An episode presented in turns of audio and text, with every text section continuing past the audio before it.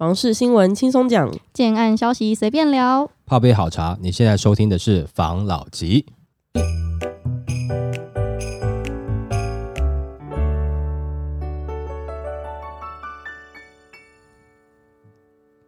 关心你的房事幸福，我是房老吉。我是大院子。我是茶汤会，美国的裴洛西访台吗？嗯，然后那时候中国不是说，哦，如果你经过了这个台湾海峡的这个领空，我们就要把它打下来。对，然后那天晚上呢，我有个住在新竹的朋友，他刚好住在空军基地的附近，听到飞机起飞十点的时候，他跟我准时的一个报告，他说起飞了，我超差的，我怕隔天醒来我就再也没有言论自由了。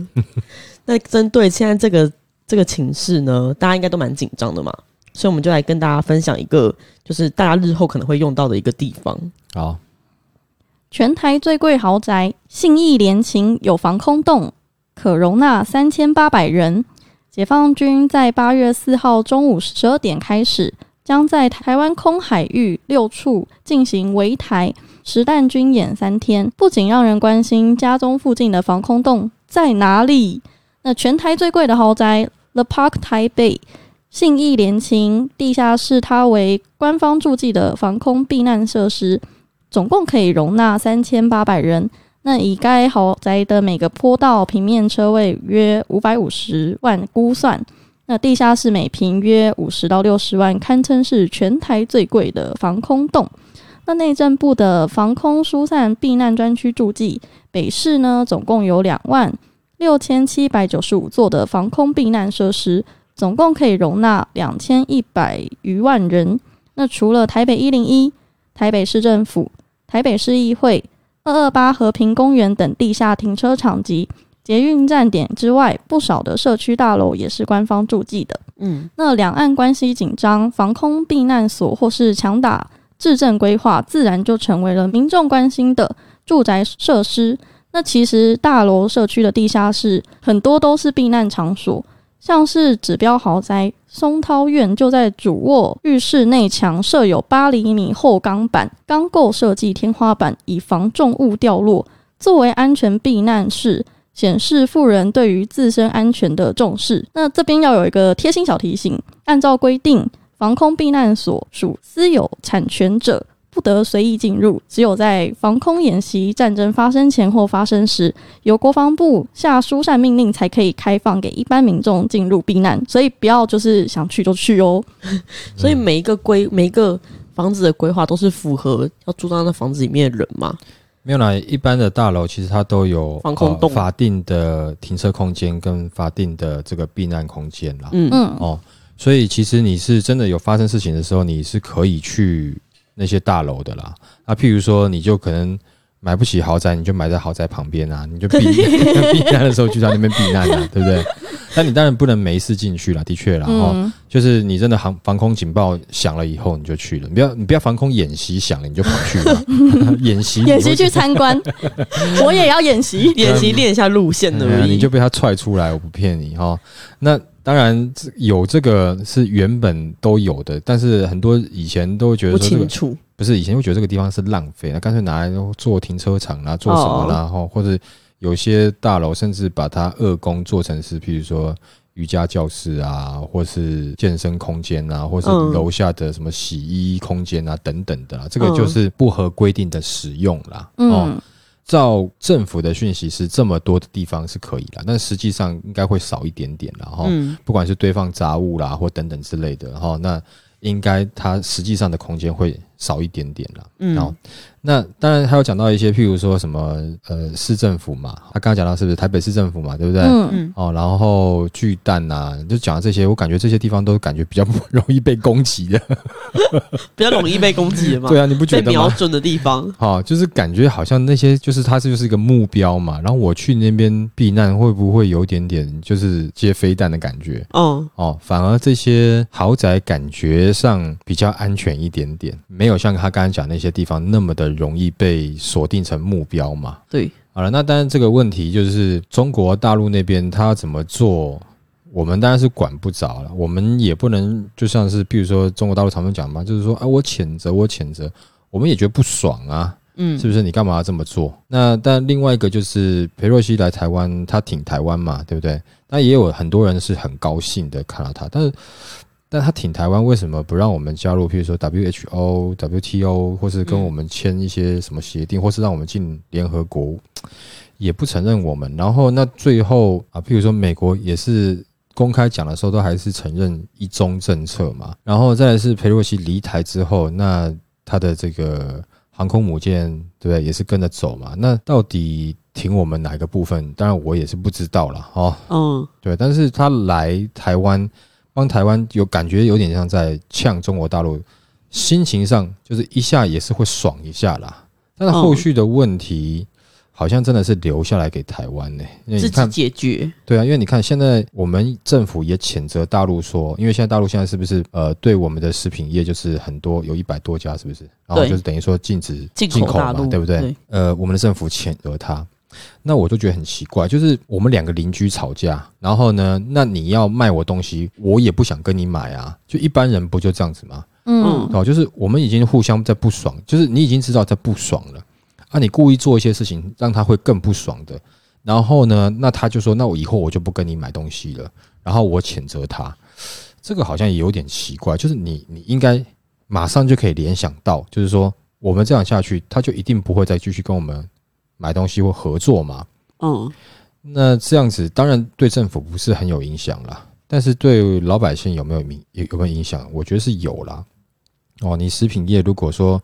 这样子的话，那是不是我们的很多出口问题造成？比如说，他可能要减薪，或者是要裁员，再加上现在整体的经济状况是不是很好的，开始慢慢准备有点变化了嘛，对不对？嗯，那会不会造成失业呢？那会不会影响台湾的？这样会不会搞到最后，就大陆还没打过来，我们自己先肚子饿了？对啊，而且感觉会引发很多社会问题，失业不是很容易引发社会问题吗？仇视政府啊，呃，古时候也一样嘛，你只要不要闹饥荒，那就没有事嘛。因为要闹饥荒，就有可能革命了嘛，对不对？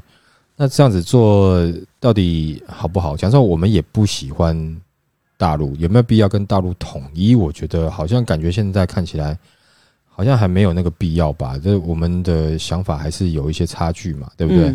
那再另外一个是，那我们没有要跟他统一，我们有要跟他作战吗？好像我们台湾也没有特别想要作战嘛。没有。哎，那其实讲实在话啦，我们有时候讲小粉红在那边废啊，鬼叫鬼叫。其实讲实话，我们也只想废一废，鬼叫鬼叫。大概没有什么人想真的打仗啦。嗯。哦，真的打仗起来，其实民不聊生呢。没有那么好啦。哦，但也有可能会有人就是。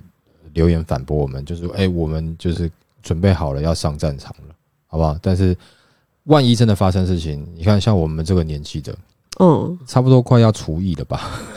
但是你真的有发生事情，我应该还是会去报道啊。为什么？你手上拿的枪总是感觉 有在自保嘛？嗯，就是啊，真的都要打来了，就是要拼拼看来也没办法了，害怕也要去啊。这也是没办法的事情啦。没错，那这样的状况对台湾到底好不好？我相信已经有太多的不管是相关政治节目的，或者是评论家，或者是网红，有表达他们各自的看法啦。那所以我们的重点就是，那万一发生什么事情的话，那我们就找到一个好的防空洞，哦，那对不对？那就是你们就开始可能 Google Map 上面去查一下，哦，最近这附近有哪几个哈？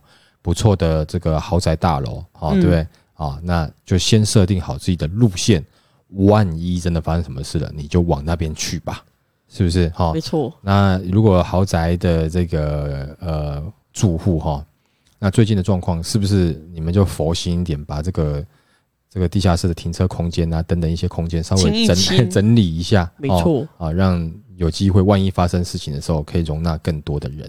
对啊，现在这个情况啊，除了就是我们要小心战争随时开始打起来之外，对，其实有一些大家不都说有钱人都会布局嘛，看他要布股市还是布布房市嘛，对，所以现在就是这个情况呢，其实对股市有很大的影响。那对于房市有什么影响？我们来看一下这个新闻。嗯，台海实战军演，房价跌不跌？三房市专家这样预测。那美国众议员议长佩洛西访台。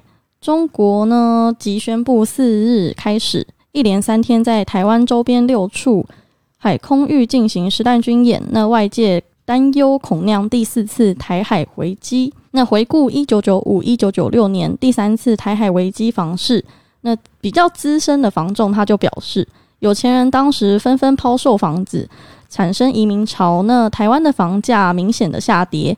这次端看中共对台文攻武吓的程度，但短期难免让消费者转趋观望。专家表示，上次台海危机距今已经约二十七年了。那当时专家在天母担任房仲业务，有钱人纷纷卖房，想要移民国外，却没有人敢接盘。整体的房市呢，明显造成停顿的现象。那上次台海危机还有让台股从七千多点跌落至四千多点，像是台北的大安区、东区部分的店面惨遭抛售。那屋主纷纷想要移民美国，那个时候没有实登的数据，但房价呈现一种混乱的状态。不过呢，适逢容积率管制上路前夕，整体的买卖移转动数并未明显的下滑。这次中共实弹军演是否影响台湾房市呢？端看对岸这波对台动作的程度跟时程，短期难免动摇买盘的信心，转趋观望。一旦时间拉长，难保外资不会出逃，股市、房市势必受到冲击。那俄乌战争之后，地缘政治风险提高，影响了台湾豪宅买气。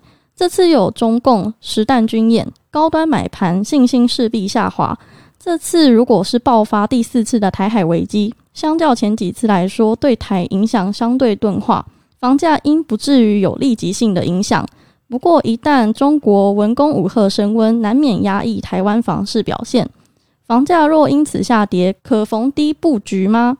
专家说明，天然重大灾害与战争势必冲击房市，若恐慌发生，越危机越有人做生意。对于口袋不深的消费族群，相对有便宜可以捡。应该说，之前的台海危机，我应该是没有意识的。嗯，我们才才很小嘛，对不小我们那时候很小。嗯，那那那时候是怎么样？啊，那个时候我就是在当兵前嘛，当兵前那个时候状况就是中共一直试射飞弹嘛，在、嗯在台湾海峡附近嘛。那那个时候的房价有没有受影响？不要说房价受影响，那时候的确是很多人就很恐慌嘛。嗯哦，就是觉得诶，是不是要开战了？是不是要打过来了？有这样的有这样的氛围啦。那那个时候房价好不好？因为那时候还没有入行，嗯哦，所以我不知道。但是那个时候，台湾的民间是不是有紧张的气氛？有啦。所以你说像刚刚的这样子，他讲的这个，会不会有有钱人开始把一些房子抛售，觉得不安全？譬如说他演习哦，飞过来只飞一次，那可能恐吓意味啦，所以就不会影响太大。但如果他开始以后就是常常有这样的动作，的确是会哦，会造成一些影响。有些人想要走哦，嗯然后再来就是外资一定是走的。就举例啦，然后可能有七八年前嘛，有一段时间台湾人很喜欢去，譬如说呃越南投资，然后后来越南不是有一段时间筹华吗？嗯哦，那你只要那边有一点点乱，你你是在那边做生意的，你一定马上撤走啊，对不对？你是投资人，马上撤走啊。有一段时间很很喜欢投资，譬如说缅甸那边的房地产，对不嗯对哈？那去那有状况，你一定是马上撤走啊，你没有在那边生根的啊。你说可能外资会撤走，他一紧张他就撤走喽，对不对？你如果说只是一次，那如果说他可能就是呃来飞一下结束了，那这就是丢给政府去伤脑筋，可能影响不会这么严重。可是如果说他连续几次，那那个紧张的气氛有起来，我觉得就像我们前面几则有分享的嘛，民俗月要不要去看房子？这个时间点，你再加上这个议题，我觉得你可以，你可以先缓缓啦，对不对？嗯，而且再是到时候可能造成的整个景气的影响，那你还要去背房贷跟这个调升的利息，会不会让你觉得这样子的状况是不是有点压力太大了？我觉得这个会造成的确会有房市的影响。如果他他就没事就来，没事就来，而且他这现在这次来也很伤脑筋。如果他飞到台湾的领空了，你到底要打不打？对啊，对不对？你只要打了，那基本上这就是开战了。而且如果说这次开战，你这个台湾这个，譬如说我们的第一段的这个岛链有没有？其他国家也会看看你美国的动态到底是怎么样。嗯如果说你美国没有资源，那可能这些岛链可能就会就会有可能瓦解嘛，嗯对不？对？那大家都中立就好啦，对不对？那所以势必美国是不是有可能要维持这个岛链，有可能会造成他要来支援一下？那美国一来，我跟你讲，中国只要跟美国打，那这就是啊第三次世界大战了啦，嗯，对不对？你乌俄还没有结束，中美又开始，你贸易战打打就算了，那打如果实体战对啊，你打实体战的话，大概第三次，那全球的景气就很危险了。这个不是黑天鹅了，黑天龙了吧？你懂我意思吗？这个这就是有点恐怖，所以我相信这个有参与的、啊、这三方的政治人物应该都有那个头脑啦，尽量避免不要战争啦，不要、嗯不要过度的去去擦边球测试底线。我们现在测试的底线，讲实话也不是我们测试的啦，哦，就是美国测试中国大陆的底线嘛。嗯，因为他要来，我们也不好意思让他不来嘛，是不是？你你测试他的底线，那他就测试回来一下、啊。那测试来测试去，我们是夹在中间被测试的是吗？对不对？哈，那这样子的状况对于房市，我认为一定是会有影响嗯，哦，一定是会有影响。如果说他连续几次的话，哦，那你说这个时间要捡便宜，还有人是危机入市的，我觉得一般的民众可能比较不敢啦。嗯，哦，你不要说一般民众不敢，连我们自己业界的，我们也会思考一下，没有错啦，这的确是一个危机入市的机会啦。但是你嗯确定真的是那个机会吗？对不对？嗯，哦，那如果不是该怎么办？那如果真的动武起来了，那你该怎么办？是不是？你是不是？身上没现金，只有房子又不能背着走，对了，是说你身上有现金，大概没什么用。如果开战的话，你有现金也没什么用了啦。没错啦。嗯，最好是身上有其他的货币嘛。你有美金的话，你那时候也许可能找个船搭的，还有一种方式嘛，就是这些东西都不管了，赶快去报道拿枪，是不是？哦对，保卫国家嘛，战争会有战争会有飞机可以坐吗？你想太多了。可能会被打下来吧？你看，总统会有啦的啪啪啪在打的时候，飞机总统会，有啦。如果开战的话，可能这个美国是空军一号嘛，我们台湾是总总统座机嘛，可能马上就升空了。哦，总统啦，总统先走，对重然后人民留在这边留守台湾，守护家园。对他要先起飞嘛，他要先到远处去控制台湾的战情嘛，嗯都是这样子的啊。哦你不能让他被挂掉啊，对不对？那挂掉是不是台湾群龙无首？是不是？对哦，所以就是这样的状况嘛，就是应该照正常的逻辑，他就要升空了嘛。哦，一些政相关的政治人物，对哦，比较大的官可能就要升空了。嗯没错，那没办法升空了，就留在地上继续奋战。打拼对对对，那那个时候你可能关心的不是方房子怎么。样，对啊，而且万一真的已经打到台湾整本岛上面来的话，那你买的房子你都要烦恼一下，因为它可能如果炸一炸、轰一轰，万一有些地基被伤到，对不对？那个爆炸震的那个力量嘛，哦，难讲。新竹不是才下了一场大雨，路面就坍方了嘛？哦对，但是那个、啊那个是因为它功法的问题啦，哈、对啦，啊，它是用那个地锚功法嘛，所以它的、它的这个力量是吃在旁边嘛，哦，对但是这个施工完之后啦，倒就不至于有这个问题啦。嗯哦，好，来下一则。下定决心买房可尽早入手。专家表示，六种越来越值钱的黄金屋。那在政府积极打炒房下，买房的热潮开始降低。现在入手买房的人，比起之前匆忙购房，已经不再着急，而且有了许多新的要求，例如要住得舒服、采光要好。那除了这些基础要求外，也开始考虑房子的潜在价值，比如是否能升值。那对于这个问题，专家觉得下列这六类房子将越来越值钱。对于已经下定决心买房的人，可以尽早入手。第一个就是公园房稀缺，那越来越多的人注重养生，对住房的绿化要求高。第二个是养老设施齐全的房子，需求日增。那养老这件事不只是退休人士的居住规划重点，也是年轻人对长辈当前及自己未来居住规划的重点。那第三个呢，就是学区房。学区房依然升值快，那很多家庭自从有了孩子之后，整个世界的中心都是围绕着孩子。在这种大环境的前提下，好学区的房子不管是在什么时候都是非常非常稀缺的。所以在物以稀为贵的华人地区，这样子的房子只会升值，不会贬值。那第四个就是捷运房，捷运房的优势大，看一个区域的房子是否能保值，是否有升值的潜力。认为还是要看这个区域的交通设施。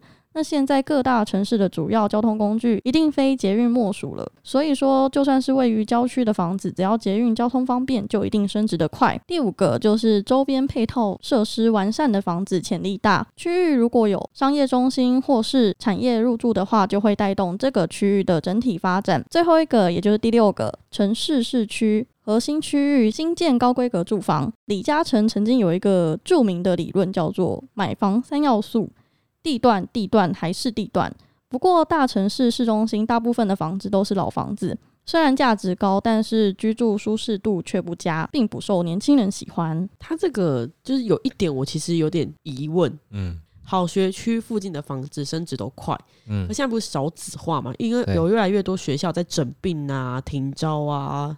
所以好学校就是那些人要挤得进去啊。有些学校可能，譬如说它的可能没有特色，或者升学表现不佳，嗯，或是出来的很多都是一些社会人士，哦，就是校风不是那么好的。那你如果有选择的话，你会不会想要去比较好的学区去读书？会会嘛？对，所以有些学校，所以他刚讲了好的学区。不是只是有学区就好了，它一定是明星学校。你甚至有可能有人迁户籍都是为了要过去那边入学嘛。嗯，哦，所以这个是成立的嘛。刚刚上述讲的这些东西，其实我觉得有一直在听我们节目的朋友应该都知道，甚至有的不用听我们他都知道了。嗯，因为你在选择，你可能稍微做一点功课，你都知道。这你刚才上面讲到的六种，其实我相信应该也都是大家在选择房子的时候考虑的点嘛，对不对？所以我觉得这个你大概介绍完，我相信大家应该都有感同身受啦。没错。那刚刚最后这个香港首富李嘉诚讲的这个呢，的确，其实各个城市有没有，就是当它发展比较就已经到一线城市的，它都会有一些状况啦。它的房子的价值是很高，但是房子真的是旧的。所以为什么北市我们现在在走都更嘛？除了要美化市容以外，那有一些真的是老了啊。危险了啊！要去重新改造、重新建过嘛，对不对？哈，那当然，你在这个之外的区域，哦，就是一线城市之外区域，你有机会可以买到比较大的平数、比较舒适的空间。可同样的问题，他讲说年轻人不喜欢，但是他就会有一个交通的问题。对，那但我之前我也讲过，我也建议，如果说年轻的要买买房的，你不一定要往正市中心挤嘛。嗯哦，你只要是规划那个动线刚好符合你的生活需求，你就可以去考虑一下，没有必要一定要去追高那个市中心的房价。但是如果说你有考虑到保值，或是你要投资，当然我觉得以地段为优先是你投资的考量哦。但是如果你以只有自住来看，不一定。但是往往我们大家考虑的是，希望我自住又被满足。然后我呃又有一点点投资的效益，对不对？保值甚至增值，我将来在换房子的时候可以有一个价差嘛，有一点点收益的。哦，但如果没有价差，我也希望它能够保值嘛，不要跌得太多嘛。就是因为常常我们有这两个心态一起掺杂，才会有烦恼嘛。那你年前原来买在稍微远一点的地方，你可能。公车、捷运、摩托车，那捷运附近的你当然还是会有点贵啦。嗯，脚踏车踩一踩嘛，U U bike 踩一踩也可以啊，对不对？没错。那当然这样子就可以，你可以换到更舒适的居住空间了嘛。嗯。但我觉得，因为你还年轻嘛，你难道要一个，譬如说六七十岁的骑脚踏车，然后去做捷运，没有错啦，这是常态，没有错啦。但是你在选择的时候，他可能六七十岁的时候，他的资本比较够嘛。他当然选择可能对他方便一点的地方嘛。嗯，那年轻人的时候你有比较多的体力嘛、精力嘛，对不对？而且走一走对身体也好。你们就是比如说比较在意身材嘛，对不对？也当个健身嘛，没错，也没有不好，你就少少了一些压力啊。嗯，那当然他讲的是这样的，我觉得这个地方我也是认同啦。但是常常有时候在选的时候，我都会希望我楼下有 seven，我出去是哪里，我最好都不要，你知道吗？不要晒到太阳，欸之类的。越年轻的反而越在意的越多，嗯，对 不对？所以那你在意的多，然后你想要每一样都满足，你样样都满足，当然房价就是会比较贵嘛，对，你，就会选到比较贵的区域。对，那反正以上上述这六个的确是可以保值的啦，或者说它不会跌得这么快的好的标的。对了，啊，那当然，如果说你现在手头上资金许可，我觉得看一看也不要太急哈，因为我们前面几集才有讲过嘛，最近的状况，嗯，国际形势，对，经济状况等等的这些夹杂在一起，看一看再进去，好不好？好，那比如说希望保值的考量的话，朝这个方向去是对的啦。好不好？好好，那我们今天就分享到这边。好，好，谢谢大家收听这一集的防老集。拜。